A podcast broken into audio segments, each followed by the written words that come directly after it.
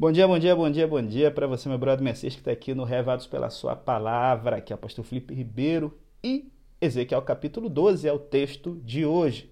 E o que, que a gente percebe aqui, pastor? A gente percebe que os habitantes de Judá não eram os únicos vasos ruins de coração duro e obstinado que tinha aí no meio do povo de Deus.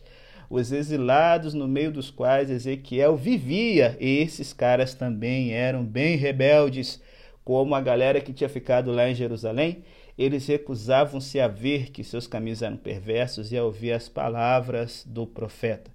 Por isso que Ezequiel tem que fazer um ato profético, simulando alguém saindo às escondidas de uma cidade cercada, como o rei Zedequias tentou fazer seis anos depois aqui dessa profecia ter sido predita. E qual é a moral da história? Zedequias se recusou a enxergar o julgamento que estava por vir, era um cego espiritual. Portanto, ele não seria capaz de ver a terra que estava deixando para trás nem a terra dos babilônios, porque ele haverá um cego literal. Quando a gente fecha os olhos para agir de Deus, irmão, as consequências são bem bizarras. E aí, então, Ezequiel fala o seguinte: olha, vocês é, vão perceber que antes das coisas melhorarem, vai vir tremor e estresse, e a galera vai passar muita ansiedade quando a destruição inevitável se aproximar. E aí, quando vocês, os exilados no caso, souberem que a sua terra natal foi destruída, aí vocês vão entender que não eram os rejeitados do plano de Deus, como a galera que ficou em Jerusalém dizia, mas sim os afortunados, entre aspas, que tinham escapado do seu julgamento total. Então, Diante da incredulidade do povo, o Senhor formula um novo provérbio, dizendo o seguinte: a profecia vai se realizar. Vamos lá, lições aqui do texto de hoje para a nossa vida. Primeiro, evite falsos ensinamentos. Na época de Ezequiel havia profetas que só faziam cócegas no ouvido do povo, gente, deixando de adverti-los sobre a iminente ira de Deus e recusando-se a exortá-los por sua impiedade. Do mesmo modo, pregadores em púlpitos de todo o mundo hoje não expressam mais a palavra de Deus. Deus tem um enorme apreço por aqueles que interpretam suas palavras ao seu povo. Ezequiel tinha a impossível tarefa de confrontar um povo obstinado com a verdade de Deus depois de uma onda de falsos profetas terem predito a paz.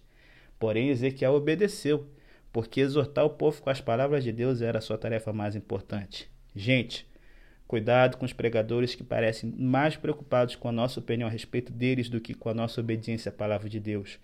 Cuidado com os que distorcem a palavra de Deus como lhes convém. A melhor estratégia para não ser enganado por falsos ensinamentos é ler, estudar, discutir e pôr em prática a Bíblia diariamente. Se liga aí na segunda lição. A palavra do Senhor é certa. Aquilo que Deus diz é totalmente digno de confiança. Vai acontecer como os exilados precisavam desesperadamente ouvir e crer como isso era necessário. E mesmo hoje, a nossa geração cristã precisa ouvir as palavras das Escrituras e crer nelas. E aí vem a terceira lição.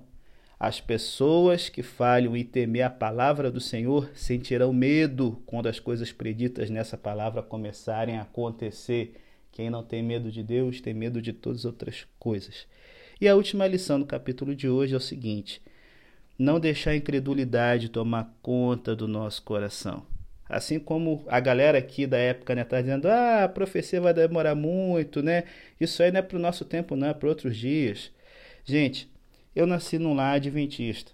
E eu me lembro quando eu tinha 5, 6 anos de idade, minha mãe falando que Jesus ia voltar, os sermões da igreja e tal. E eu pensava, caramba, ano 2000 vai chegar, tinha aquela coisa, né? Jesus vai votar, não vou nem casar, nem fazer faculdade, nem nada. Porém, os anos passaram, comecei minha carreira pastoral, me casei. Hoje eu estou fazendo projetos aqui já pensando em faculdade dos meus guris e eu sei que é inevitável. A gente começa a pensar na aposentadoria daqui a algumas décadas e o senso de iminência de alguma forma acaba se perdendo.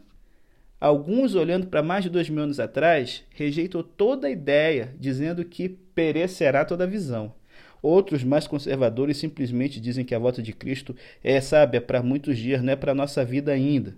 Então a gente se acomoda nesse mundo, adota os seus valores e acabamos perdendo de vista o nosso chamado como servos de um Senhor que pode aparecer a qualquer momento. Um Senhor que espera encontrar os seus servos prontos, ativamente envolvidos no cuidado com seus negócios. Nós não sabemos, como Ezequiel sabia, que essa visão é para a nossa geração. Pode não ser. Só que é o seguinte: eu espero que Jesus volte enquanto estiver vivo. E se ele demorar além da duração dos meus anos, nada mudará. A visão da volta de Jesus ainda será válida para cada crente a cada dia, e a expectativa de que Cristo poderá voltar a qualquer momento permanece sendo uma das doutrinas mais belas e purificadoras da palavra de Deus. Não perca o foco. Essa é palavra de Deus para você hoje e até amanhã, se Ele quiser.